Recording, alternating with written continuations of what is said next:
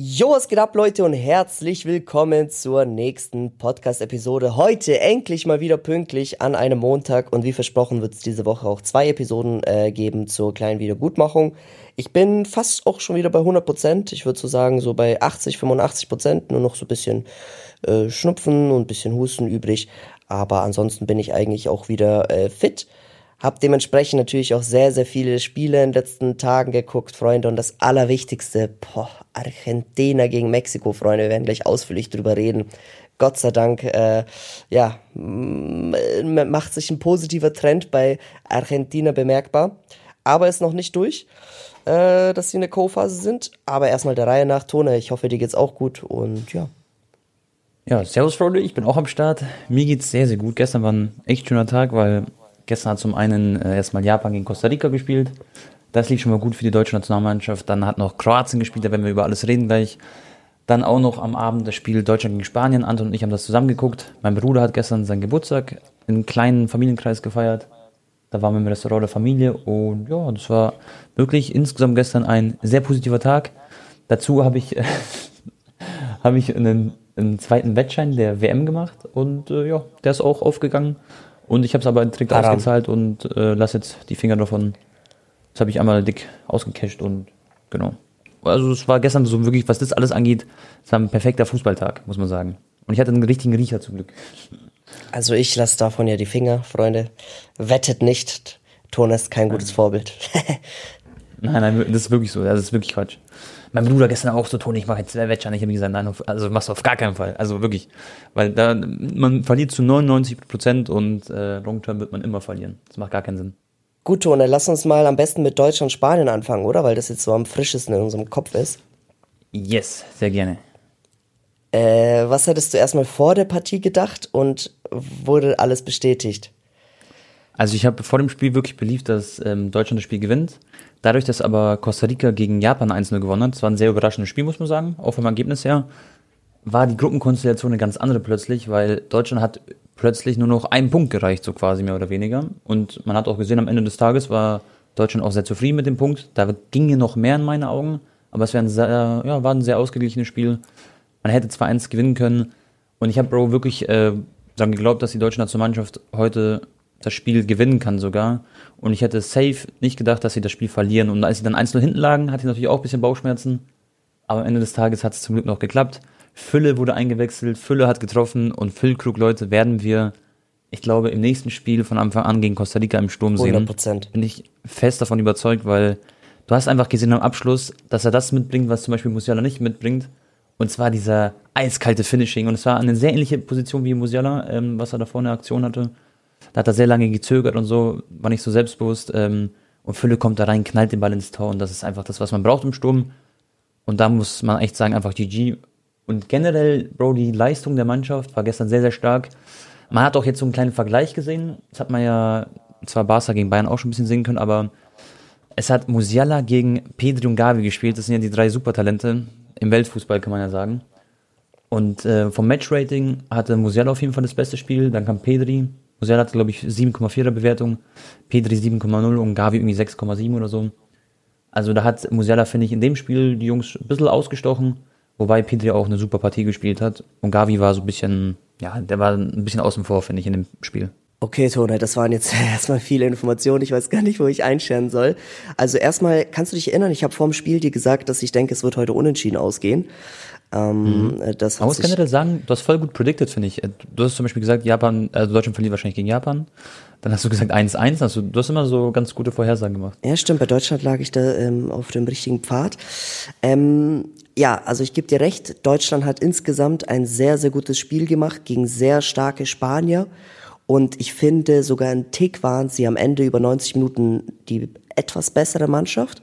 Aber natürlich hat sich Spanien auch, sag ich mal, vielleicht auch ein bisschen ausgeruht oder Eingang runtergeschalten, nach der Führung vor allem, weil sie wussten, hey, verlieren werden wir das jetzt wahrscheinlich nicht mehr. Und selbst wenn wir noch eins fangen, ist trotzdem für uns ein sehr gutes Ergebnis. Man weiß nicht, mhm. wie Spanien in dem Fall dann gespielt hätte in einem K.O.-Spiel, aber natürlich kannst du dann, weil für, weil Deutschland hat nämlich das Spiel gespielt wie ein K.O.-Spiel, ne? Ähm, ja. Und haben alles rausgeholt, was da in ihren Kräften lag an dem Tag.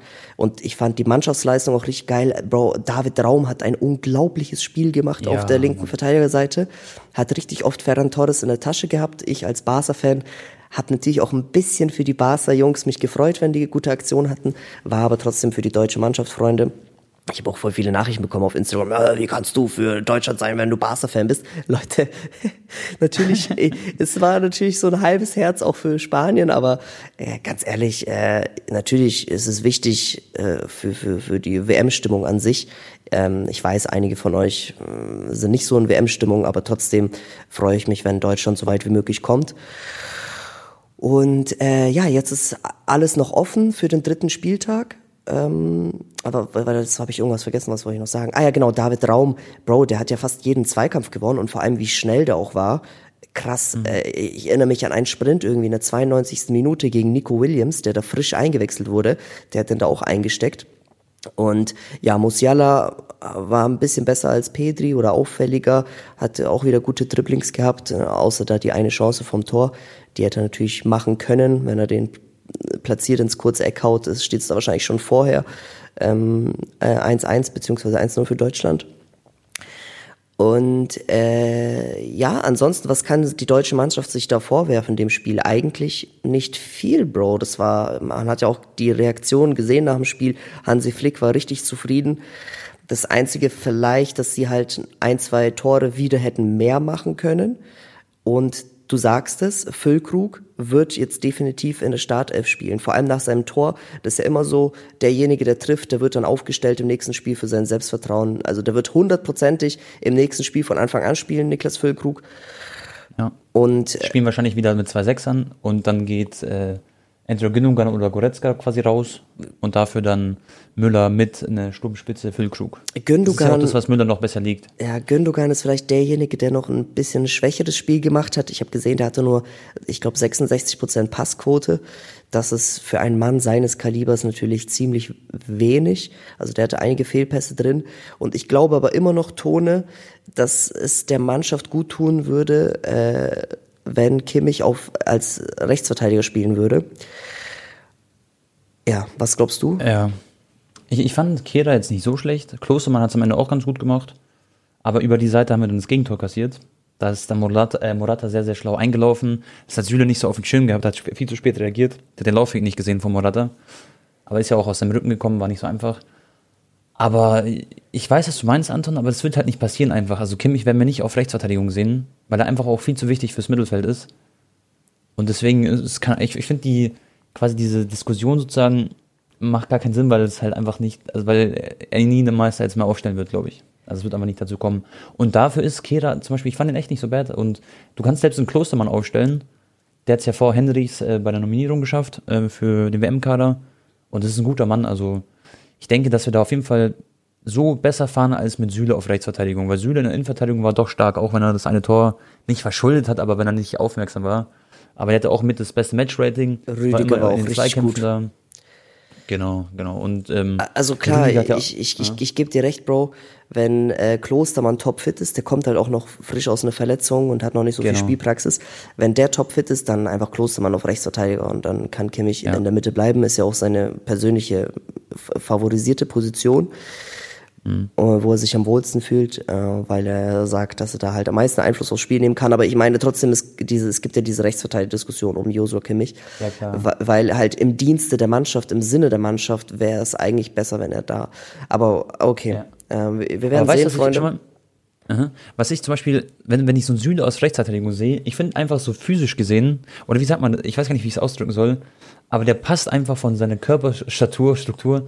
Ich finde, ich, ich kann, er kann diese Süle ist Innenverteidiger. Ist einfach so, also, Genau. Ja, safe. er ist Innenverteidiger durch und durch. Klar, er spielt bei Dortmund auch Rechtsverteidiger, weil die da auch äh, mit Hummels und Co. ganz gut besetzt sind auf der Position. Und Rechtsverteidiger haben sie halt nur ein Menü. Aber äh, du weißt, was ich meine. Und so ein Kehrer ist halt vom Körperschwerpunkt, der ist gut in der Verteidigung, kann auch nach vorne und du gewinnst eine WM auch mit einem Leck auf einer Position. Keine Ahnung, Kroatien zum Beispiel war im WM-Finale vor vier Jahren und die hatten dringend Linksverteidiger, Rechtsverteidiger, ähm, gut, Vresalko war gut, aber ähm, die hatten ab, absoluten Leck auf der Linksverteidigerposition und das gehört immer dazu und als Mannschaft kannst du das kompensieren und ähm, die können so oder so auch mit einem Kehrer oder einem Klostermann sehr, sehr weit im Turnier kommen. Weil ähm, ja, es nicht nur um die Einzelspieler quasi geht. Weißt du, was bei Spanien, denke, äh, achso, okay, sag erst mal du. Nee, nee, nee, ich war eigentlich schon, äh, schon, schon Warst schon fertig. Weißt du, was bei Spanien ein bisschen die Schwachstelle war? Das ist der Torwart von denen. Der Aha, dieser. Unai. Äh, Unai Simon, genau. Äh, Wie Genau. komme ich auf Ospina, lol? Äh, Unai Simon, weil der ist immer so für so einen kleinen Fehlpass gut. Und Mhm. äh, da hat Deutschland das auch ausgenutzt, weißt du, die haben dann so richtig hochgepresst Ja. und so, weil die wussten, okay, Spanien versucht es immer spielerisch zu lösen und wenn da mal ein Pass irgendwie einen halben Meter zu äh, unpräzise Genau. ankommt, dann äh, können sie da den Ball sich abluchsen. Das war der Ball von Pedri auf Busquets oder so, gell? Ganz, ganz Also aber- in der zweiten Halbzeit. Aber der Ball war ja, schon scheiße von äh, Simon. So, ja, klar, klar. genau. Aber äh, also da muss Spanien echt bisschen aufpassen, weil das ist mir schon in anderen Spielen aufgefallen, dass der manchmal unsicher ist von hinten raus. Äh, Aber ansonsten hat mich Spanien auch wieder sehr positiv überrascht, Bro, wie erwachsen die den Stiefel da teilweise runterspielen gegen äh, so eine erfahrene deutsche Mannschaft. Also ich meine jetzt hier Pedri, Gavi und kommt irgendwie ein 18-jähriger Balde rein und so, ne? Ist schon, Ja, Olmo. auch Olmo Wahnsinn. auch Also sehr das- jung und äh, Ferran auch junger Spieler. Also ich bin echt, ähm, kannst du dich noch erinnern, als ich zu dir gesagt habe, ich glaube Spanien wird 2026 ein richtig äh, WM-Kandidat sein. Ja. Ja. Aber ja, klar, weil dann muss man überlegen, Pedri ist vier Jahre älter, Gavi vier Jahre älter und alle drum und dran. Genau, und jetzt, jetzt sind die noch so eine richtige Rookie-Truppe und trotzdem so mit dem Herz Sergio Busquets sind die trotzdem gerade echt äh, kompetitiv. Und Jordi Alba hat auch ein super Spiel gemacht, Bro. Hätte ich auch nicht gedacht. Der war Man of the Match ähm, vom Matchrating her. Hatte, also der war super, hat das Tor vorbereitet und ähm, ja, spielt halt nie durch, weil dann kommt immer Balde rein, aber es ist auch ganz cool. Ich Ja. kann mir sogar vorstellen, dass er vielleicht ähm, gegen Japan von Anfang an spielen wird, der Balde. Und das heißt jetzt aber nicht, Leute, dass äh, Spanien da irgendwas schonen wird. Das hat Hansi Flick auch gesagt. Der vertraut ähm, Luis Enrique und Carvajal zum Beispiel im Interview hat auch gesagt, die werden auf jeden Fall auf Sieg gehen gegen Japan, weil die wollen ja auch Gruppenerster werden. Weil Natürlich. Gruppenerster spielt gegen Gruppenzweiter und dann Gruppenzweiter ist eventuell Marokko oder halt Kroatien oder ähm, Belgien. Ja. Das ist natürlich entscheidend. Also ich glaube, Tone, äh, Spanien wird Minimum ins Viertelfinale kommen. Das ist eine super Mannschaft. Und ich glaube, die werden halt auch gegen Japan jetzt gewinnen, Digga. Ich sag, das wird so ein 3-1, 4-1 sogar. Ich glaube, wobei die Japaner haben natürlich auch eine Chance immer noch aufs Weiterkommen. Ne? Die wissen, hey, wenn wir ähm, unentschieden spielen und vielleicht Deutschland nicht so hoch gewinnt gegen Costa Rica oder wir gewinnen sogar gegen Spanien, dann kommen wir auch weiter. Also die Japaner werden auch um ihr Leben schwitzen. Aber trotzdem glaube ich, äh, es, Espanja kommt da weiter und äh, Deutschland wird dann Gruppenzweiter mit einem Sieg gegen Costa Rica. Und dann geht's halt wahrscheinlich äh, für Deutschland gegen Kroatien, ne? dein Heimatland. Ja, wobei, Bro, ich sag dir, schau mal, es ist, diese Gruppe ist noch so schwierig und kompliziert. Dadurch, dass Marokko gegen Belgien gewonnen hat und alles drum und dran, das macht das richtig kompliziert. Aber was ich noch kurz, äh, bleib noch ganz kurz in der Gruppe, Bro, bei Japan. Hast du gesehen, wie die Kabine nach dem Spiel aussah gegen Costa Rica? Aber die Japaner sind ja so richtig, ich würde sagen, somit das gut erzogenste Land oder Volk oder wie man das sagen will, bei der WM so gefühlt. Die sind richtig so brav eigentlich vor die lieben Kerle. Und dann haben die aber diese Kabine verunstaltet, das hast du nicht gesehen, weil die einfach so frustriert logischerweise waren nach diesen nach dieser Pleite gegen Costa Rica, weil du gewinnst gegen Deutschland und dann verlierst du gegen, weißt du, Costa Rica so. Ja. Hätten sie da das Spiel gewonnen, dann hätte auch Deutschland übrigens das Unentschieden nicht gereicht, gell? Dann wäre Deutschland jetzt raus aus der WM. Und äh, ja, haben haben natürlich hat Deutschland sehr, sehr viel Glück gehabt. Und das macht das gerade so spannend. Aber weißt du, da merkst Bro, mhm. du, weil einige haben so mäßig gesagt, ja, du kannst Spaniens 7-0 Erfolg kannst du gar nicht werten, weil das war ja eh nur Costa Rica, das war so die schlechteste Mannschaft vom Turnier gefühlt. ja, aber da siehst du mal, schau mal, Costa Rica schlägt Japan und Japan hat Deutschland geschlagen, Bro. Das heißt, Ja. Bruder, erstens, das zeigt, wie gut die Leistung von Spanien im ersten Spiel war und zweitens auch, dass es einfach bei dieser WM, Leute, es gibt keine kleinen Mannschaften in Anführungsstrichen, es, es gibt keine leichten Ja. Gegner. Auch, wir haben es gesehen, Saudi-Arabien hat Argentinien geschlagen. Ähm, ich, ich, ich, äh, ich, Marokko, Bro. Ja, gegen Kroatien unentschieden. Marokko ist aber für mich Kroatien sowieso keine ausgelacht. kleine Mannschaft. Das ist für mich. Nee, nee.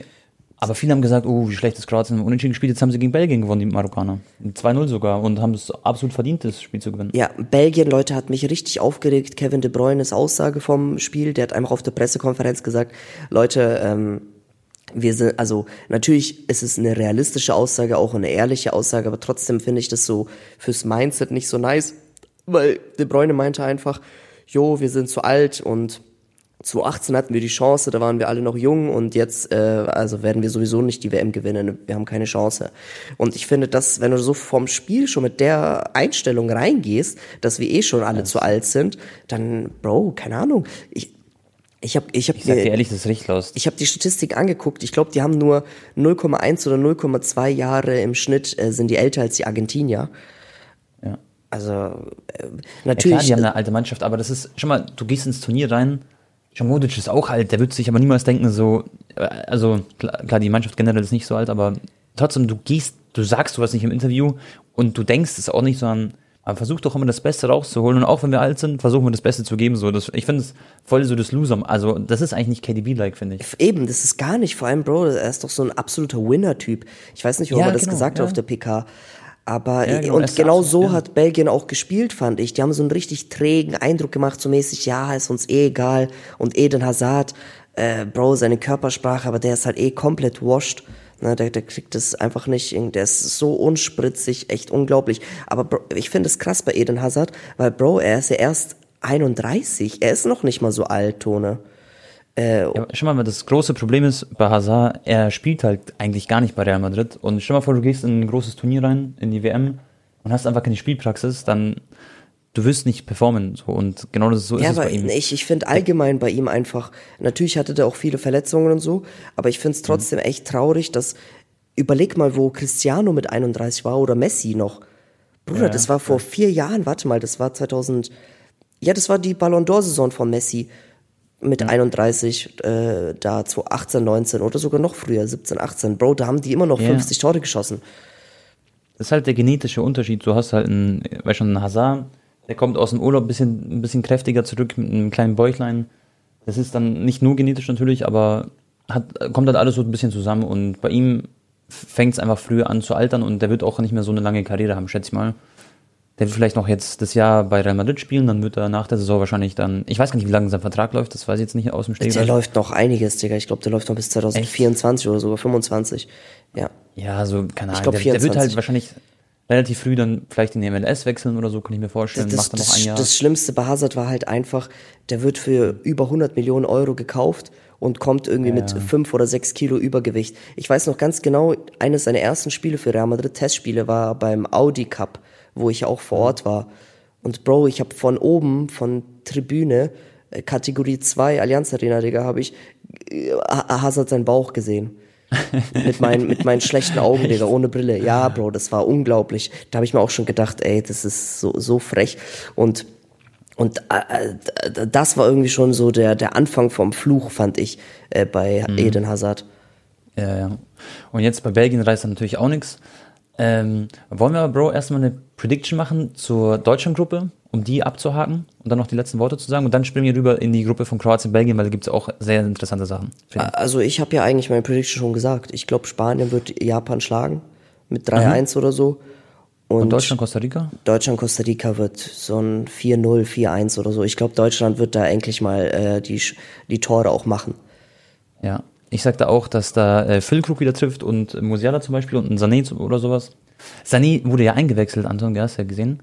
Und der hat zwar richtig entscheidende Pässe gespielt. Es war zweimal eigentlich der gleiche Pass, so mit dem linken Fuß, äh, war schon so in, in, den Raum rein, wurde von Cavallo oder so äh, abgehoben, das Abseits, äh, aufgehoben. Und ähm, ja, ich denke auch, dass Deutschland auf jeden Fall so 2, 3, 4-0 vielleicht gewinnen wird. Und äh, Spanien wird sich das nicht nehmen lassen gegen Japan. Und damit wäre Spanien Erster und Deutschland Zweiter. Und wir haben auf jeden Fall Deutschland im Achtelfinale hoffentlich. Das wäre wichtig und richtig. Gut, dann Anton, Gruppe, wo es dann im Achtelfinale hingeht. Das ist so, so spannend. Wir haben es ja gerade erwähnt.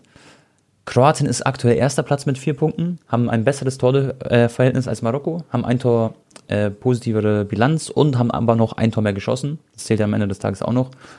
Dann hast du Belgien und Kanada. Belgien drei Punkte, Kanada ist rausgeflogen. Vielleicht kurz, Anton, du hast Noch ja nicht 100% Kroatien, ist Kanada, Kanada draußen, oder? Doch, doch, diese, weil Kroatien und Marokko haben vier Punkte und Kanada hat null. Kanada so. ist die zweite Mannschaft okay. im Turnier nach Katar, die rausgeflogen ist. Oh, schade. Direkt, also komplett. Tut, tut mir da Franzi natürlich ein bisschen leid. Äh, Tone, ich glaube, äh, ganz ehrlich, ähm, Kroatien wird Belgien schlagen am letzten Spieltag oder zumindest unentschieden spielen. Mhm. Und Marokko wird auch gewinnen, also gegen, gegen Kanada wahrscheinlich dann, ne? Ja. Und dann ist die, äh, ja, dann ist die Frage. Belgien also ich, ist zu lost. Belgien wird rausfliegen aus der Gruppenphase. Wirst du sehen. Also ich, ich hoffe es natürlich, weil wenn Kroatien gegen Belgien verliert, also es könnte noch so kompliziert werden, wenn Kroatien gegen Belgien verliert zum Beispiel und Marokko gewinnt gegen Kanada, dann ist Kroatien raus, obwohl sie eine gute Gruppenphase gespielt haben. Deswegen wird es auch für Kroatien ein richtiges Endspiel. Äh, Perisic und Co., die haben alle schon gesagt, die können eh nicht auf Unentschieden spielen. Das haben sie noch nie gemacht, Bro. Die werden absolut auf Sieg spielen gegen Belgien. Und da bin ich schon sehr, sehr heiß drauf. Ich glaube, die spielen am Donnerstag oder sowas. Ich glaube Donnerstag. Ja. Das wird eine geile, eine geile Partie und für Belgien nochmal die letzte Chance, da alles rauszuholen. Und was sagst du aber, Anton, zum Spiel Kroatien gegen Kanada? Du hast ja auch äh, fast alles gesehen in Ja. Spiel. Also erstmal habe ich mich in der ersten Minute ein bisschen für Fonzi gefreut, weil der hat mir echt leid getan nach dem ersten Spieltag, als er den Elfmeter verschossen hat. Und jetzt hat er das erste Gesch äh, Tor in der WM-Geschichte für Kanada ge äh, erzielt. Mit dem Kopf auch ein geiler Laufweg von ihm als Linksverteidiger da in die Box und dann den, den, den äh, Kopf da reinzuhalten. Aber natürlich, äh, Tone, habe ich dann auch ein bisschen für Kroatien mitgefiebert wegen dir und habe mich da dann auch äh, gefreut, als äh, Kroatien aufgedreht hat. Haben so ein bisschen auch so einen trägen äh, Start hingelegt. Also erste 30 Minuten war Kroatien nicht so gut und dann auf einmal bam, bam, bam. Da hat sich die Klasse einfach gezeigt und äh, einfach eine sehr, sehr, sehr solide Mannschaft, Bro. Guter Auftritt äh, gegen ein starkes, junges, motiviertes Kanada. Und äh, ich glaube, das, das könnte eine sehr, sehr gute WM werden für Kroatien. Und ich sag dir auch ehrlich, Kroatien gegen Deutschland, wozu es wahrscheinlich dann auch kommen würde im Achtelfinale, falls Kroatien die Belgier schlägt, äh, das wird krass, Bro. Ja, Mann. Also Leute, ich muss eine Sache nochmal kurz erwähnen, weil ich habe gestern eine Insta-Story gemacht wegen John Hurtman. Und der hat ja gesagt, so vor dem Spiel, das hat er natürlich so als Motivation, aber ich muss euch kurz erklären, pass auf. Einmal hat das Anton gesagt als Motivation zu seinen Jungs nach dem Spiel direkt, so im Kreis, weißt du.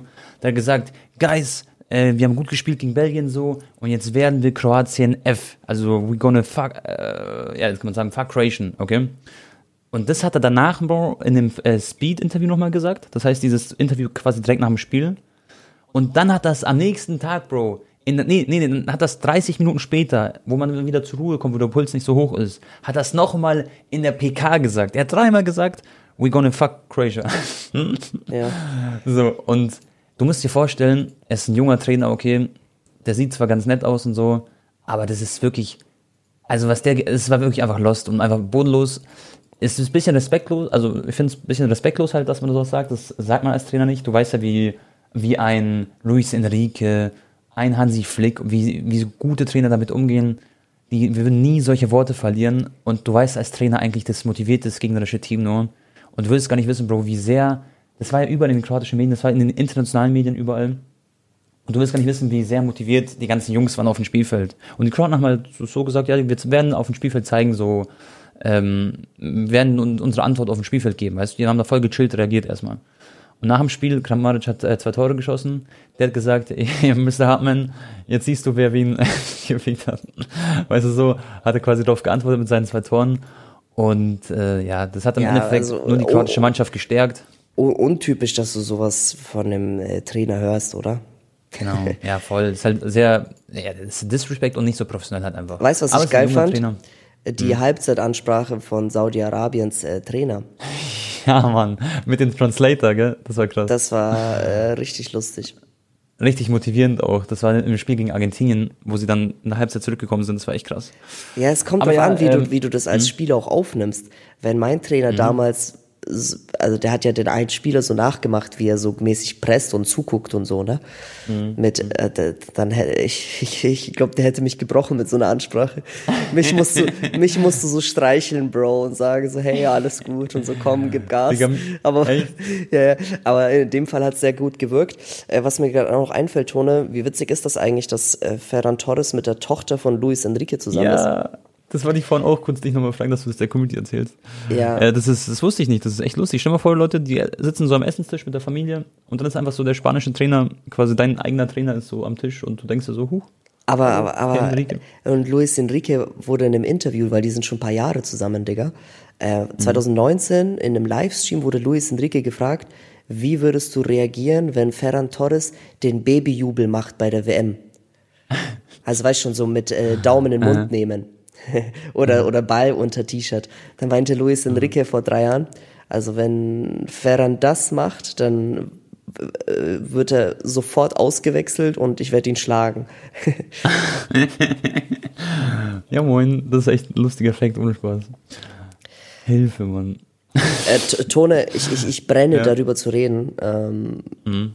Lass uns bitte über Argentinien gegen Mexiko reden. Bruder. Okay, okay. Bevor wir das machen, Bro, nur, ich will nur eine Sache noch sagen. Kroatien gewinnt gegen Belgien und Marokko hast du ja gesagt schon, gell? Und dann inshallah kommt es zum Achtelfinale. Okay, Bro, schieß los. Argentinien gegen Mexiko, Freunde. Ähm, ich muss ehrlich sagen, äh, rein sportlich, Freunde, diese WM ist unfassbar geil. Es gibt so viele Überraschungen und ich meine, wir haben in der ersten Podcast-Episode, Freunde, über die kritischen Sachen noch ein bisschen geredet und müssen wir jetzt nicht nochmal wiederholen, Freunde. Ähm, aber ja. Bro, als ich dieses Spiel gesehen habe mit der Anfangszeremonie, mit den Lichtern, die im Stadion ausgingen, das Spiel äh, fand ja auch im Finalstadion statt, soweit ich weiß, ne? Vor, vor mhm. über 80.000 Zuschauern. Bruder, das hat sich für mich angefühlt, als ich das zu Hause geguckt habe vom Fernsehen, wie so ein Spiel des Jahrhunderts für Argentinien. Bro, das war so wichtig für die Geschichte, äh, für das Land und dieser, dieser ganze Druck, der auf der Nationalmannschaft lag und natürlich dann hauptsächlich auch auf Messi, ja. Das ist unglaublich, Bro, wie schwer dieser Rucksack sich, glaube ich, anfühlen muss. Und ja. äh, äh, wenn du die Videos siehst in Argentinien, Leute, da ist das ganze Land auf, der, auf den Straßen. Für die ist natürlich cool, weil jetzt ist für die die WM quasi im Sommer. Ne? Für die ist das, äh, mhm. weil normalerweise ist für die immer die WM im Winter. Ähm, und die sind da alle Public Viewing, Digga. Da, da fällt ein Tor und das, das da, ich habe so ein Video gesehen, wo der eine so aus dem Hochhausfenster filmt, einfach nur so nach draußen, damit man so hört, die Akustik bisschen, gell? Bruder, da, das ganze Land schreit einfach, Bro. Das ist eine, eine, eine Stimmung, die, die sterben da einfach für den Fußball und für die Nationalmannschaft, okay? Und mhm. als ich dann nach dem Spiel die, die Videos angeguckt habe auf YouTube, wie die, wie die, was da los ist in Argentinien und äh, die ganzen Fan-Reactions und so, die auch rumgingen auf äh, Social Media, das war, da, da wird dir erstmal bewusst, Bro, wie unglaublich wichtig für die Argentinier eine Fußballweltmeisterschaft ist und wie hoch, wie, wie groß dieser Traum ist. Und ähm, ja, das, das war ein, ein Spiel des Kampfes, das war ein, ein fast schon ein ich will nicht übertreiben, aber fast schon wie so ein Krieg, Digga, äh, zwischen Argentinien und Mexiko da natürlich sportlich ja. auf dem Fußballplatz. Wie viele Fouls, ja. wie viele Zweikämpfe war natürlich richtig eklig anzugucken. Ne? Es gab wenig Torchancen, erst 45 Aber es war nicht Minuten. überhart, gell? Es gab keine rote Karte zum Beispiel und so. Genau, na, aber ich fand, die, der, der eine Aktion, ich weiß nicht genau, wer das war, Digga, der geht da mit beiden Beinen gestreckt von der Seite rein mit den Stollen äh, in den Knie. Ich fand's krass, dass da auch kein Gelb gab, aber da, ich fand, der Schiri hatte da ein sehr gutes Feingefühl ähm, für, für die Partie. Und mhm. Messi hatte 30 Zweikämpfe, Bro, in 90 Minuten und hat, glaube ich, 18 oder so gewonnen als Offensivmann. Das vergisst man auch voll oft, wie, wie zweikampfstark Messi auch ist. Und ähm, ja, Digga, dann, was soll ich sagen? Toni, ich habe ich hab wirklich fast geweint nach seinem Tor. Ich habe mich so unglaublich gefreut für ihn, weil du kannst dir, glaube ich, man kann sich das gar nicht vorstellen, Bro, was in seinem Kopf vorgehen muss und was für ein Druck er ausgesetzt ist. Klar, man kann Klar. sagen, Messi ist schon 35, der hat schon alle Situationen erlebt in seinem Leben, verlorenes WM-Finale, Champions League-Finale und alles, der kennt alles, Copa America, Up and Downs. Aber Bro, glaub mir, Tone, der, der, das war für den auch wieder ein sehr, sehr besonderes und schwieriges Spiel, ähm, äh, physisch als auch psychisch. Und dann, dann kriegt er da diesen harten Pass von De Maria, der echt nicht einfach ist zu verarbeiten. Aber dieses Tor, Bro, konnte nur Messi erzielen. Auf diese Art und Weise. Kein anderer Spieler auf der Welt hätte in dem Moment den Ball mit diesem First Touch angenommen und dann rechts unten reingehauen. Der First Touch, Leute, ist so underrated allgemein für uns Zuschauer auch vom Fernsehen. Wir sehen das manchmal gar nicht, wie schwierig es ist, den Ball in Drucksituationen genau so zu verwerten. Dieser erste Kontakt von ihm war unglaublich und äh, ja, man muss aber auch sagen, ich glaube, Manuel Neuer hätte vielleicht den Ball gehalten für so Ochoa ist es dann halt natürlich richtig schwierig, mit seiner Armspannweite äh, schnell auf den Boden zu, äh, zu hechten und den halt zu halten. Also ja. das war halt der perfekte Schuss gegen so einen Torwart. Ähm, ja, und dann nach dem 1 nach dem 1-0 war halt dann ein komplett anderes Spiel natürlich, ne? Dann haben die Argentinier frei aufgespielt, Mexikaner haben Räume aufgemacht und dann haut der Enzo noch so ein Traumtor rein, äh, den wahrscheinlich auch ein neuer gehalten hätte, meiner Meinung nach. Ochoa ist natürlich ein richtig krasser Torwart, Leute, ist eine Legende auch. Je, alle vier Jahre blüht er immer auf und man, man freut sich über seine Elfmeterparaden und so vor allem. Hat ja auch gegen ähm, Lewandowski einen Elfer gehalten. Aber äh, ich finde, da bei diesen Weitschüssen und so, da merkst du einfach, dass er halt nur 1,83, glaube ich, äh, groß ist. Aber okay, äh, ja, natürlich haben viele auch dann nach dem Spiel gesagt, ja, das war trotzdem zu wenig von Argentinien, aber ich finde, du hast das Spiel, äh, also ich, ich fand, das, das war eine unglaublich gute Mannschaftsleistung und vor allem halt äh, von der Intensität und es war ein richtiges Kampfspiel und mir war das schon vorm Spiel bewusst, dass das jetzt nicht so schöner Fußball wird und hier die werden Minuten, äh, Chancen im Minutentakt ausspielen. Man sieht ja auch bei dieser WM, wie schwierig es ist, Tore zu schießen gegen Mannschaften, die gut hinten organisiert sind und die diszipliniert verteidigen. Weißt du, ich meine, Tone? Genau, voll. Und es gibt viele Mannschaften, die hinten sehr gut äh, genau, organisiert sind. Vor die allem die afrikanischen Mannschaften oder die voll. südamerikanischen. Die, die spielen da mit Fünferkette, Bro, und du kommst da einfach nicht mhm. so easy durch. Es ist endschwer. Äh, ich fand, deswegen ja. fand ich das Spiel gestern bei Deutschland und Spanien noch richtig geil, weil da wurde einfach mal so richtig Fußball gespielt. Ja, ja. Ähm, Heute auch Serbien, Bro, 3-3 gegen äh, Kamerun. Ja. War auch ein geiles Spiel anzugucken. Kroatien auch viele Tore.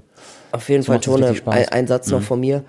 Bro, mhm. nach dem Tor von Messi und nach dem Spiel vor allem, ich war, wie gesagt, noch drei Stunden auf YouTube, habe auf jeder Sprache mir Messis Tor angehört nochmal, also wie die Kommentatoren international ausgerastet sind. Ich, ich bin jetzt in einer neuen Wohnung und ich sehe den unterschriebenen Messi-Ball von mir, der da leuchtet und das Trikot von ähm, Messi, also das argentinische Trikot, wo steht für Anton und ich bin nach dem Spiel so durch die Wohnung gelaufen, Bro, und habe das so angeguckt, die unterschriebenen Sachen und dachte mir einfach nur so, Bruder, was ist das für ein Motherfucker einfach.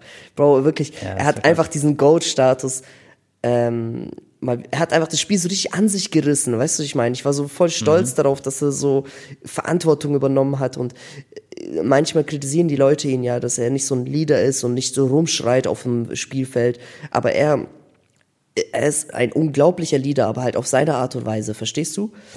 Mhm. Er ist ein stiller Leader. Moment, spielen die, spielen die heute schon oder, oder was war das? Nee, nee, nee. Ich glaube, Argentinien nee. spielt am Mittwoch gegen Polen.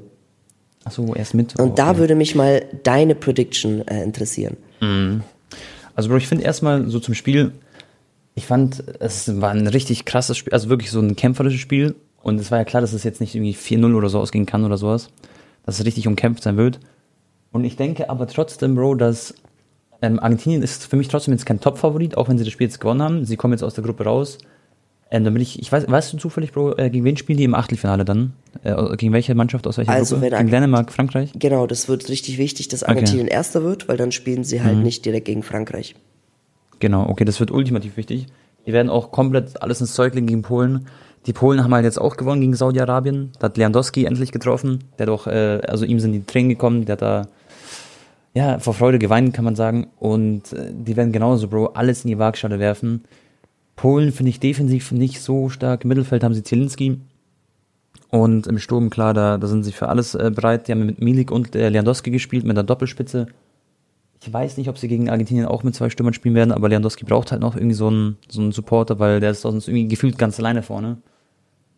Deswegen denke ich, dass Milik auch wieder spielen wird. Und äh, puh, es wird auf jeden Fall, Anton, schon mal, du kannst dir vorstellen, die Polen werden auf jeden Fall viel mehr Räume lassen. Die können nicht einfach nur hinten verteidigen, alles drum und dann. Dafür sind sie halt vorne auch viel zu qualitativ stark.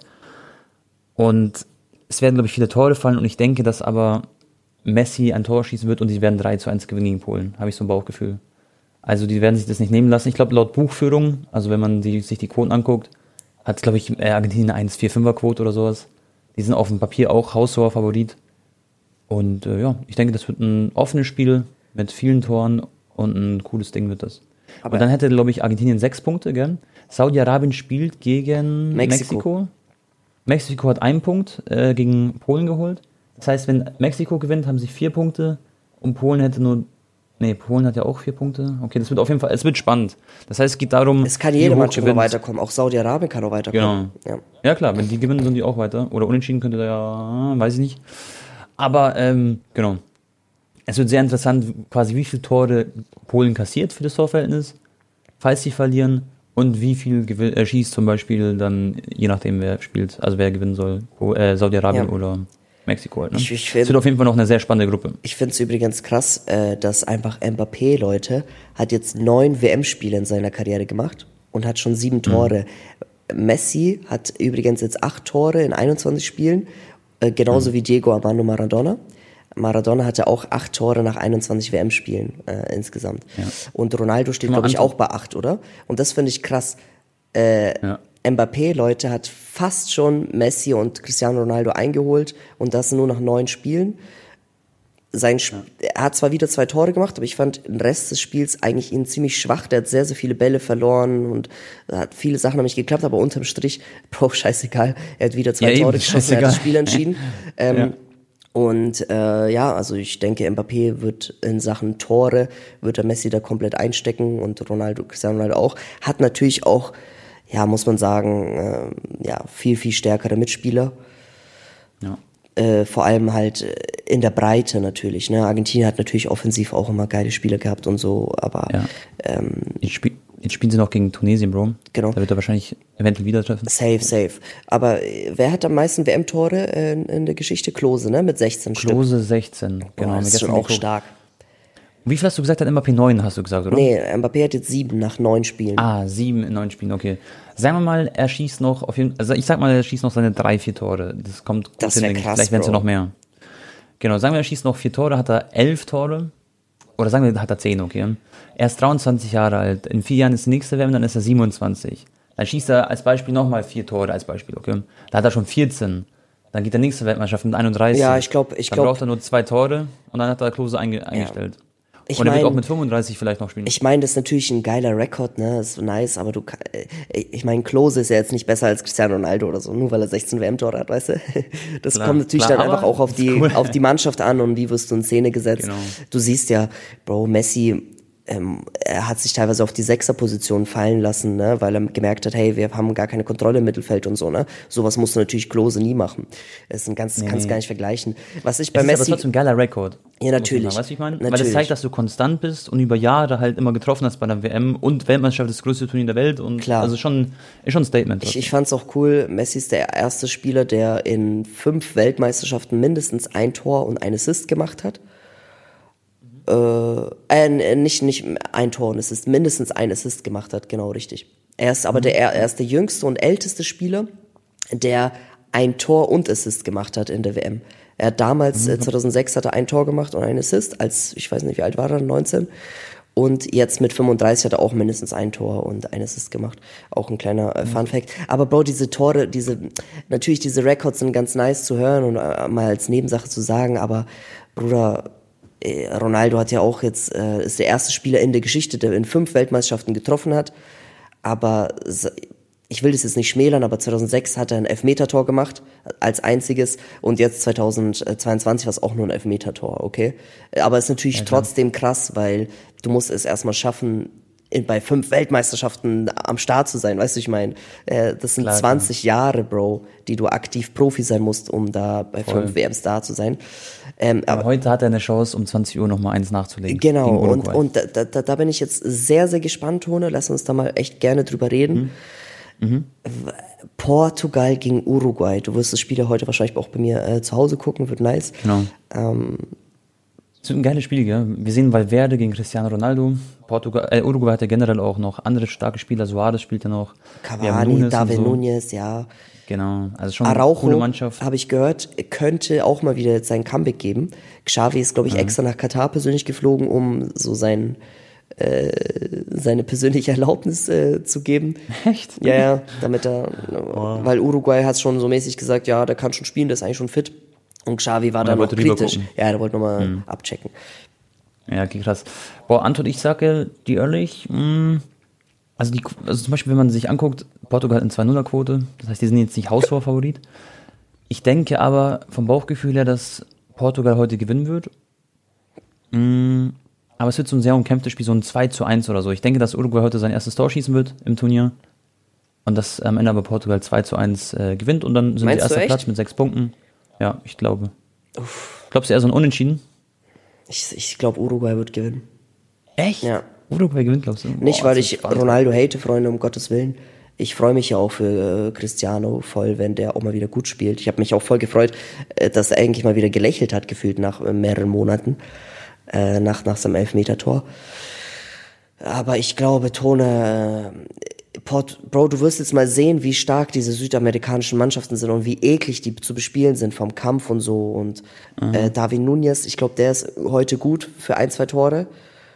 Und hast du auch gesehen, zum Beispiel bei Werde, wie krass der sich gefreut hat, als er irgendwie einen Zweikampf gewonnen hat an der Seitenlinie.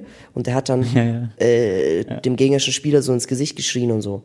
So mäßig, ja, ich das- bin ich und so. Und Bro, die werden heute noch mehr motiviert sein gegen Portugal. Das, und vor allem, die sind ja auch ein bisschen unter Druck, weil jetzt dürfen die nicht verlieren, wenn die weiterkommen wollen. Ähm, ich kann mir vorstellen, dass heute Uruguay äh, 1-0 oder 2-1 oder so gewinnen wird.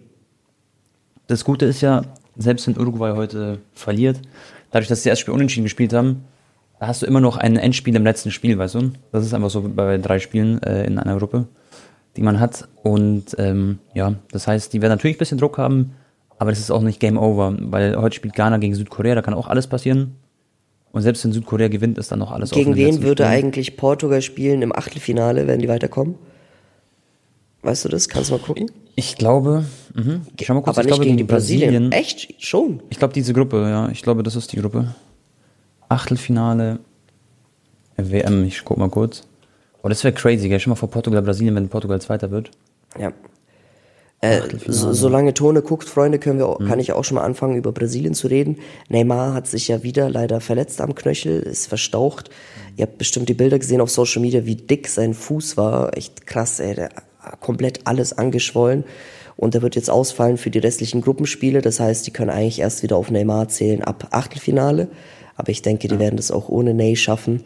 Aber es ist natürlich schon auch wieder ein bisschen traurig, ähm, dass Neymar da so ein Verletzungspech hat bei allen Fußballweltmeisterschaften. Und äh, ja, aber Brasilien sonst natürlich, Freunde, die haben da noch gefühlt sechs andere, die auf Neymars Position spielen können. Richarlison hat geile Tore gemacht, mein lieber Scholli. Das 2 zu 0 war ja für mich bisher das schönste Tor des äh, Turniers. Auch wieder was für ein erster Kontakt, dass du erstmal auf die Idee kommst, den so zu verarbeiten, den Ball. Ähm, Und äh, sehr, sehr starke Leistung dagegen Serbien. Jetzt spielen die heute, glaube ich, gegen, äh, gegen wen spielt Brasilien heute? Brasilien spielt gegen Schweiz. Und Ah ja, die Schweizer, Oh, auch schwer, auch schwer das Spiel. Oh. Mhm. dadurch, dass Serbien unentschieden gespielt hat gegen Kamerun, hat Schweiz natürlich einen riesen Vorteil, weil sie haben ja schon drei Punkte. Die werden dann im letzten Spiel die Schweizer gegen ähm, Serbien ein absolutes Endspiel haben. Aber wenn sie heute schaffen, irgendwie zu gewinnen zum Beispiel, dann ist Schweiz natürlich schon durch, Bro. Das wäre Und Brasilien krass. wird gegen Kamerun gewinnen. Wenn, also, Also für Schweiz ist heute ein Riesenspiel auch. wenn heute Brasilien gegen Schweiz verliert, dann, dann kannst du wirklich gar nichts mehr predikten bei der WM. Ich weiß, ja. Aber ich, ich denke, Brasilien wird heute wieder gewinnen. Hast du jetzt Und geguckt wegen ohne Neymar. Genau, also es spielt, äh, es ist wirklich so, dass die Gruppen, die aneinander liegen, also H und G spielen gegeneinander. Das heißt, äh, wir haben dann beispielsweise Brasilien gegen Uruguay zum Beispiel wird dann ähm, eventuell Boah. im Achtelfinale spielen und Serbien gegen Portugal oder Schweiz gegen Portugal zum Beispiel. Okay, oder Portugal wird ne, nur Zweiter und spielt direkt in Brasilien. Kann auch passieren. Genau, das kann auch passieren. Und ich wette, Bro, es wird im Achtelfinale 100% so ein Spiel geben, wo natürlich der Zweite halt le nur leider Zweiter wurde. Und dann gibt es halt direkt so ein Topspiel im Achtelfinale. Und ich weiß nicht, ob Kroatien, ob man dazu zählen kann, wenn es zum Beispiel Kroatien gegen Spanien spielt. Das ist natürlich auch ein Topspiel. Aber ich meine dann sowas wie Frankreich ist Gruppe C, die spielen dann gegen, Gegen Argentinien Gruppe D und das ist zum Beispiel. Argentinien zum Beispiel, genau. Ja, wobei ich glaube, es ist sehr unwahrscheinlich, dass Argentinien Zweiter wird. Weil Ja, dafür, sie dafür müssen sie unentschieden spielen gegen Polen. Und äh, Mexiko und Saudi-Arabien zum Beispiel müssten dann auch unentschieden spielen, damit äh, Argentinien Zweiter wird. Ich glaube, da, da, Nee, da wird Saudi-Arabien müsste gewinnen. Dann müsst- werden sie schon. eher, eher Saudi-Arabien. Oder Mexiko gewinnt hoch gegen Saudi-Arabien, da haben sie auch vier Punkte wie Argentinien. Also verstehst du, was ich meine? Also es ist schon, die können schon Zweiter werden, aber das, die werden halt eigentlich gegen Polen gewinnen, glaube ich. Ja. Äh, Ja, mit Sicherheit, Tone, wird es einen absoluten Kracher geben, aber spätestens dann sowieso im Viertelfinale, dann äh, haben wir die. Safe. Kracher. Ich, ich glaube, Argentinien spielt ja wahrscheinlich im Viertelfinale direkt gegen ähm, Deutschland oder gegen Frankreich dann. Ja, ja, das weiß ich nicht, warte. Kommt vom Turnierbaum dann so drauf an. Genau, genau. Argentinien hat Also einen sehr, sehr schweren Turnierbaumweg. Mhm. Portugal zum Beispiel ist viel, viel einfacher, Bro. Ja, Portugal, glaube ich, spielt dann gegen Kroatien zum Beispiel, wenn Kroatien weiterkommt im Viertelfinale. Wenn Portugal halt Erster wird, haben sie echt einen ziemlich leichten Weg bis ins Halbfinale. Bei Argentinien ist direkt ab Viertelfinale müssen sie dann gegen Frankreich, Deutschland und im Halbfinale gegen Brasilien spielen. Äh, genau. Mhm.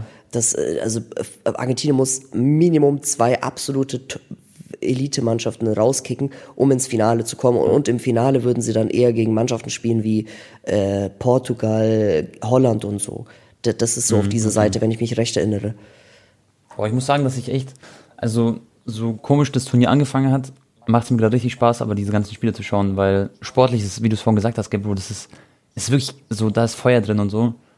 Und jetzt sind wir so angekommen, zweiter Spieltag war schon richtig spannend, jetzt kommt der dritte Spieltag bald. Heute wird erstmal noch der zweite zu Ende gespielt. Wart jetzt mal ab, Bro, bis jetzt die K.O.-Spiele auch losgehen. Ja, ne? genau. Vor allem, hoffentlich kommt Messi und Ronaldo beide weiter. Und ähm, Ja, und Kroatien und Deutschland. Ja, und dann, dann, dann kommen sie diese Legendenspieletone. Aber auch alleine schon dieses Mexiko-Argentinien-Spiel, Bro. Glaub mir, das werden wir noch in zehn Jahren bei irgendwelchen Zusammenfassungen sehen von Messi seiner Karriere, dass er da vor allem wie, hast du gesehen, wie krass der auch gejubelt hat, Bro? Und er hat auch ähm, das Tor, das wissen einige, glaube ich nicht, er hatte auch äh, Maradona gewidmet, Leute, weil Maradona hat auch immer ähm, so mäßig so, so seine Finger geküsst und dann so zur Seite gemacht, weil Maradona hatte ja seinen zweijährigen Todestag äh, kurz vorm Spiel. und das fand ich auch eine schöne Geste, dass er da auch an Maradona wieder gedacht hat. Ich habe mir, eine- ich hab mir irgendwie vor drei Tagen oder vier Tagen, also ich kurz davor, ich wusste es gar nicht mit dem Todestag, habe ich mir eine Maradona ähm, Fußballkarte geholt mit einer Unterschrift von ihm drauf, mit einer originalen Unterschrift von Maradona. Die bekommt auch einen ganz speziellen Platz, finde ich cool, so eine Karte zu haben, weißt schon, weil er wirklich drauf unterschrieben hat. Ich empfehle Ist euch, sehr, sehr auch sehr, Freunde, äh, ich, ich, ich, ah, verdammt, ich kann jetzt eigentlich die Plattform nicht sagen, Ton. Egal. Eine gängige Plattform, Freunde, gebt da einfach mal Maradona ein. Die haben eine sehr krasse Doku rausgebracht. Es gibt aber sowieso ähm, auch auf äh, anderen Plattformen, Freunde, es gibt auch einen Film und so über Diego Armando Maradona. Ich weiß, vor allem die jüngeren Zuschauer von unter euch können sich, auch ich, das ist gar nicht meine Generation, Freunde, der hat 86 die WM gewonnen und das war so seine Prime. Aber äh, guckt euch bitte die, die, die Filme oder die Dokus an über Maradona. Da gibt's sehr, sehr coole, auch mit deutschen Untertiteln. Das ist ein, ein unglaublicher Fußballer gewesen, ein, ein, ein, eine krasse Persönlichkeit und auch alles abseits des Platzes. Ihr könnt euch nicht vorstellen, ähm, was, was, was der Mann für einen Status weltweit hatte und Bro, das war so wie Michael Jackson von Fußball, so mäßig. Weißt du, was ich meine? Ich habe ich hab eine Doku auf, auf YouTube mal gesehen von ihm. Da habe ich auch schon viel mitbekommen. Also schon krass, was er alles äh, durchlebt hat und so. Ist schon sehr, sehr crazy. Und was mir auch gerade einfällt, schon mal, äh, Maradona ist Weltmeister geworden, Messi, Ronaldo noch nie, gell? Das ist wirklich so noch so ein Titel, was denen eigentlich fehlt, den Jungs. Haben jetzt nicht mehr viel Zeit, ist die letzte WM. Und Mbappé auf der anderen Seite kann vielleicht back-to-back äh, eine WM gewinnen. Das wird auch So, sehr so wie. Pelé damals, ne? Genau, das, das wäre also wirklich, Mbappé hat so, das auch so viele Möglichkeiten, das Haaland natürlich viel schwieriger mit Norwegen. Und, Ja, es ist halt äh, immer ein bisschen so, äh, weißt du, natürlich ist WM das höchste der Gefühle. Messi würde sofort alle seine Ballon d'Ors eintauschen für diesen einen WM-Titel. Mhm. Aber Mbappé hat halt andere Sachen noch nicht, weißt du, ich meine, er ist jetzt in dem klar, Alter, wo. Mbappé jetzt ist, hatte Mhm. Messi schon drei Ballon d'Ors, zweimal Champions League gewonnen, äh, Ronaldo auch Weltfußballer und Mbappé hat halt jetzt noch nicht so, weißt du, ich meine, Ja. äh, Champions League und so eine große Rolle gespielt. Aber einmal im Finale hat er verloren gegen Bayern, wo er Ja. die Chancen vergeben hat. Und in dem Alter hat halt Messi und Ronaldo haben halt da schon im Champions League Finalen getroffen, weißt du, ich meine? Genau, genau, klar. Und jetzt, was halt jetzt ihm noch fehlt, ist. Für ihn ist halt äh, geil, dass er das Glück hatte, in der Mhm. wohl krassesten französischen Mannschaft aller Zeiten gefühlt äh, 2018 am Start gewesen zu sein und dass er, da hat er aber auch äh, eine nicht, eine nicht unwichtige Rolle gespielt. Also der hat auch auf jeden Fall was beigetragen. War jetzt nicht so, dass es ihm einfach geschenkt wurde, der WM-Titel. Hat Mhm. auch selber mit angepackt, aber trotzdem ähm, hatte der, was Nationalmannschaft einfach angeht, ein bisschen mehr Glück einfach gehabt. Äh, vor allem viel mehr Glück als Ronaldo. Messi hatte ja trotzdem, Bro, oft krasse Mannschaften, Digga, gehabt äh, in, bei Argentinien. äh, für Ronaldo ist natürlich da am allerschwersten gewesen, äh, die WM mal zu gewinnen. Ich würde fast sagen, weißt du, als Ronaldo die allergrößte Chance noch gehabt hat, die WM zu gewinnen? 2006, äh, 2004, äh, was laber ich, warte mal. 2006. 2006, ja. Ja. Ja, ja, genau, bei in Deutschland. Da hatte der, da war der halt noch sehr, sehr jung. Das war so ähnlich wie Mbappé 2018 mit äh, Frankreich. Weil da hattest du Luis Figo noch in seiner Genau. äh, Blütezeit. Was heißt Blütezeit? So en- Ende seiner Blütezeit. Äh, Deco. Pepe war da auch noch krass. Genau, Deco war, war da frisch Champions League-Sieger, schon zweimaliger mit Porto und FC Barcelona, kam mit ein, einer geilen Form zur WM. Und äh, dann hatten die noch Cavaglio und so, ne? Äh, Ja, ja. Die hatten, Enger Innenverteidiger. Portugal hatte eine krasse Mannschaft, so sechs, und sind halt dann ausgeschieden, was waren das nochmal, im, was gegen England? nee, nee, Portugal hat, ich glaube, die haben, nee, ich glaube, die haben 1-0 gegen Frankreich verloren, durch äh, Elfmeter von Sidan oder so. Ja, okay. Ganz, ganz, ganz, ganz knapp. Äh, sonst wäre Portugal damals ins WM-Finale gekommen gegen Italien. Das, und da, stell dir vor, Ronaldo hätte da damals gewonnen, weißt du, ich meine? Ja, klar. Ja. Aber- das wäre krass für sein Legacy natürlich. Ja, ja, aber er war halt da noch nicht so die absolut entscheidende Rolle. 2-6 hat er halt nur, wie gesagt, ein Elfmetertor gemacht in dem ganzen Tournament. Aber trotzdem, weil die Mannschaft so gut war, kamen die trotzdem bis ins Halbfinale. Ja, ja. So, es ist immer so dieses, hast du das Glück, alle vier, also die, erstens in, in einer guten Nation geboren zu sein, weißt du, ich meine? Weil Haaland wird zum Beispiel niemals Weltmeister werden, egal wie gut er ist. Es wird niemals Norwegen Weltmeister, Freunde, außer keine Ahnung, was passiert. Oder so einer wie Ibrahimovic oder so, die hatten halt einfach nicht das Glück, dass sie jetzt Brasilianer oder Spanier oder so sind. Und Portugal ist dann noch so, ah, so ein kleiner Underdog.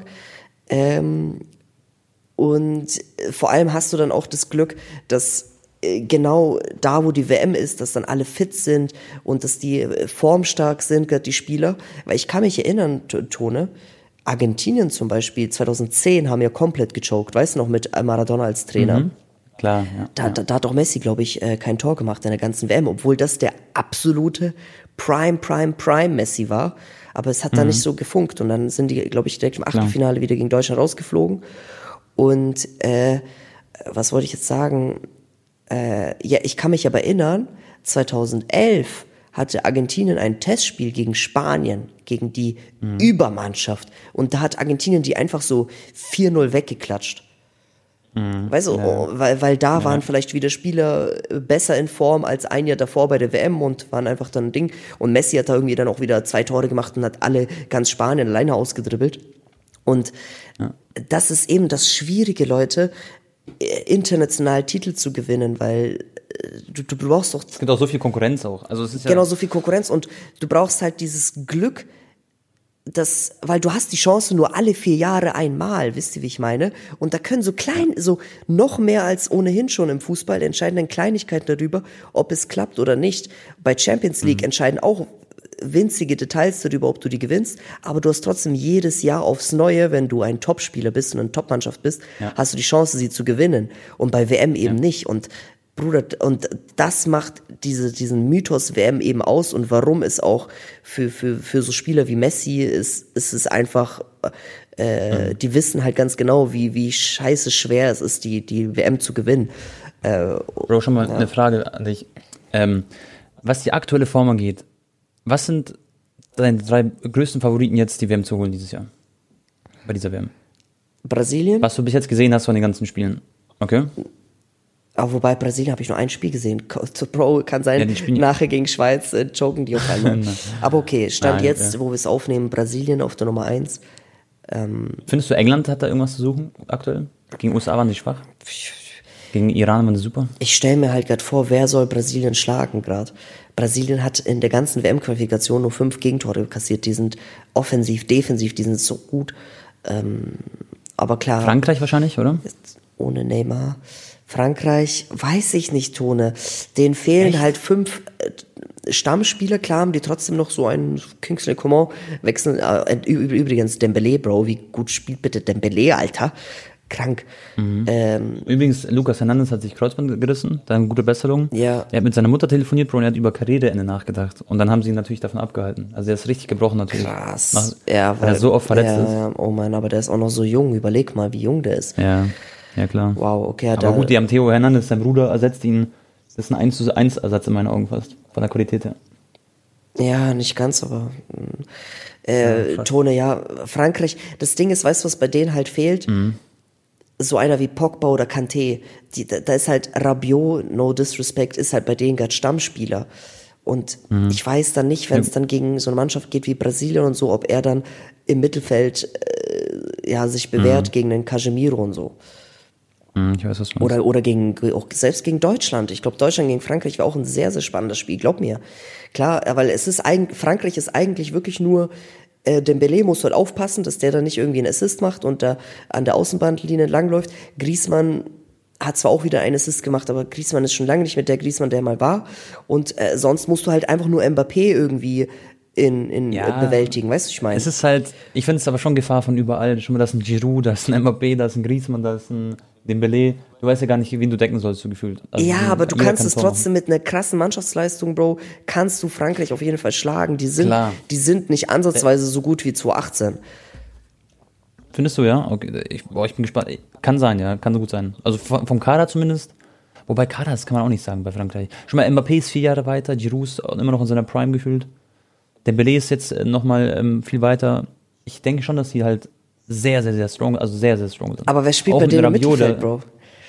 Das ist eine gute Frage. Warte, ich schau mal kurz nach. Ich wissen, mit gespielt Ich habe echt keine Ahnung. Ich Rabiot und Chouameni äh, halt. Tchouaméni. Chouameni, der irgendwie 19 ist und Rabiot, der halt eigentlich komplett washed ist, aber spielt eigentlich auch keine schlechte WM, muss man ihm auch äh, Ja, zugestehen. muss man sagen, er spielt schon stark. ähm, Ja, sie haben gespielt mit äh, Chouameni, Rabiot und Griezmann auf der 10 halt, genau. Okay. f- für mich ist halt... Upamecano Prime. Ja, für, für, für mich ist äh, deswegen halt auch Argentinien nicht absoluter Top-Favorit, weil das Mittelfeld einfach nicht äh, stark genug ist. Nee, gar nicht. Das, das, die sind halt Kämpfer, ne? natürlich damit De Paul und der Enzo, der eingewechselt wurde, Rodriguez, so mäßiger Spieler und äh, Paredes. Es kann halt alles passieren einfach, Anton. Es, es ist so Ja, ziemlich ausgeglichen, die WM. Es gibt nicht diesen einen Top-Favoriten, aber für mich gehört halt Doch, auf für jeden mich Fall ist der Frankreich, Top-Favorit schon Brasilien. Bra ja, Brasilien. Genau, Frankreich, Brasilien für mich. Und dann, wenn ich überlegen müsste, Spanien natürlich in super Form, aber ich kann mir nicht vorstellen, dass Spanien Weltmeister wird, weil sie einfach noch so jung sind da, was Pedri und Gavi angeht.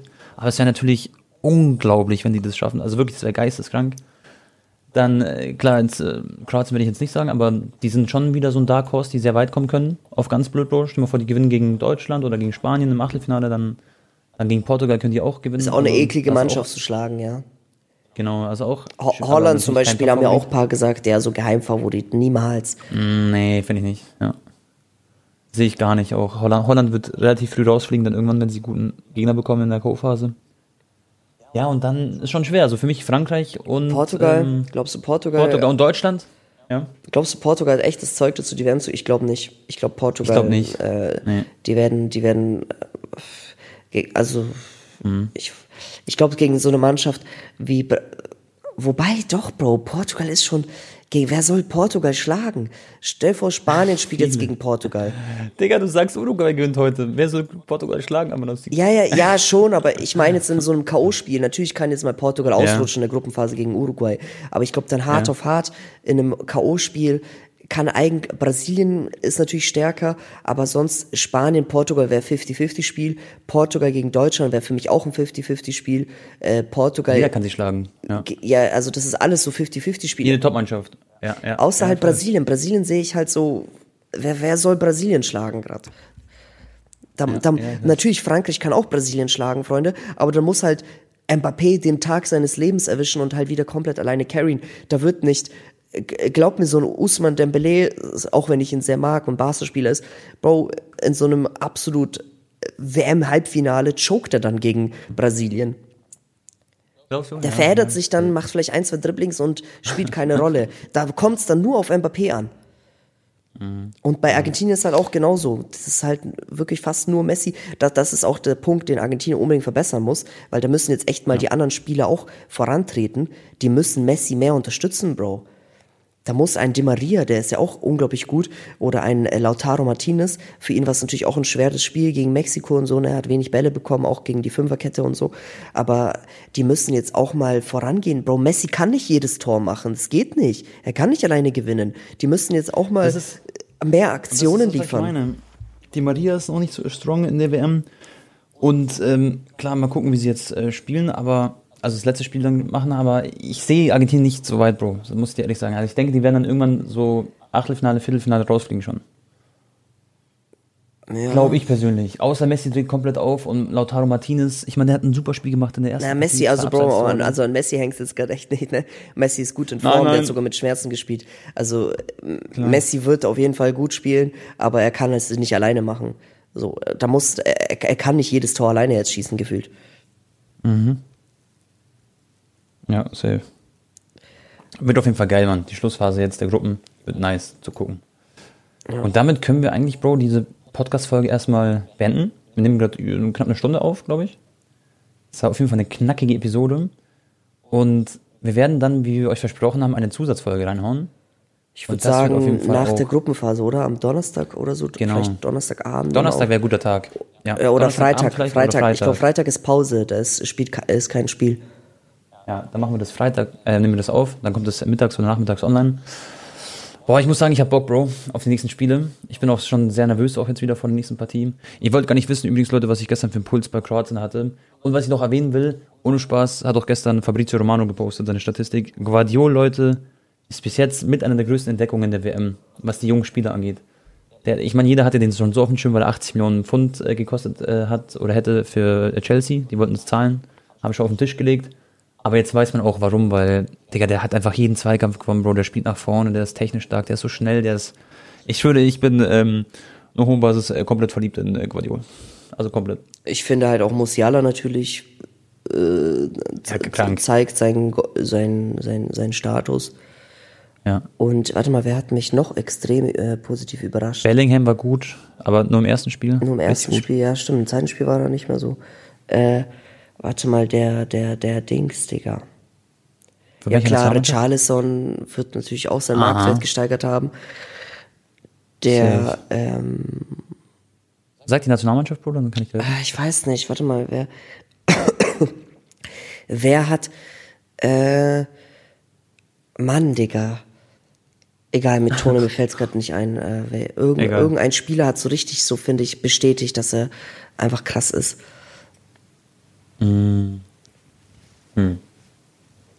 Ich würde gerne wissen, welche National- oder welche Position vielleicht. Weiß ich nicht. Irgendwer hat bestätigt. Boah, jetzt will ich es auch wissen. Das ist immer so spannend, finde ich, so junge Spieler und so. Ich liebe das. Na, nicht bei Argentinien. Egal. Bei Argentinien, also Enzo ist natürlich extrem krass von Benfica, der auch das 2-0 geschossen hat.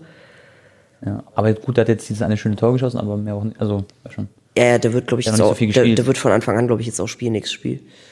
Ja, genau, safe. Der, ja, ah, stimmt, ja, na gut, Digga. Füllkrug am heute. Wir haben gar nicht so viel heute über Füllkrug geredet. Doch, wir haben ihn schon vorhin gelobt, dass er immer spielen wird und so jetzt nächstes Spiel. Ja, okay, Aber Wir haben, stimmt. schon, wir haben schon ein paar Worte über Füllkrug verlo verloren. Füllkrug, auf, ich freue mich auf ihn gegen Costa Rica. Aber glaubst du echt, äh. Füllkrug wird dann so einen Wechsel machen oder so, wenn er jetzt weiter so gut spielt von Werder Du Bremen? hast ja selber gesagt, er ist ja so oft verletzt und der mag ja auch Bremen und. Also ich, ich weiß nicht, ob der jetzt einen riesen Transfer machen wird. Ich glaube, ich glaube nicht unbedingt. Ich glaube, der ist glücklich in Bremen. Genau. Und Bremen ist glücklich mit ihm und ich hoffe, dass er auch bei Bremen einfach bleibt und da seine Karriere schön äh, weiter Gas gibt und schöne Tore schießt in der Bundesliga. Ja, ja. Das wäre doch ganz schön. Klar könnte er nächsten Stepper machen und zu Bayer Leverkusen wechseln. Das wäre so, sag ich mal, ein kleiner Schritt nach vorne. Aber, wo, also, ja, weiß ich nicht. Läuft das so ganz gut. Ja. Okay, Bro. Dann bedanke ich mich äh, fürs Zuhören, Freunde. Ihr könnt gerne unseren Podcast übrigens bewerten. Ähm, Freitag kommt die nächste Folge. Da freuen wir uns drauf. Und dann sehen wir uns und hören uns beim nächsten Mal. Haut's ran, euer Tabak und ciao, ciao. Haut rein, Leute, hat mir wieder sehr viel Spaß gemacht und ja, ciao, ciao.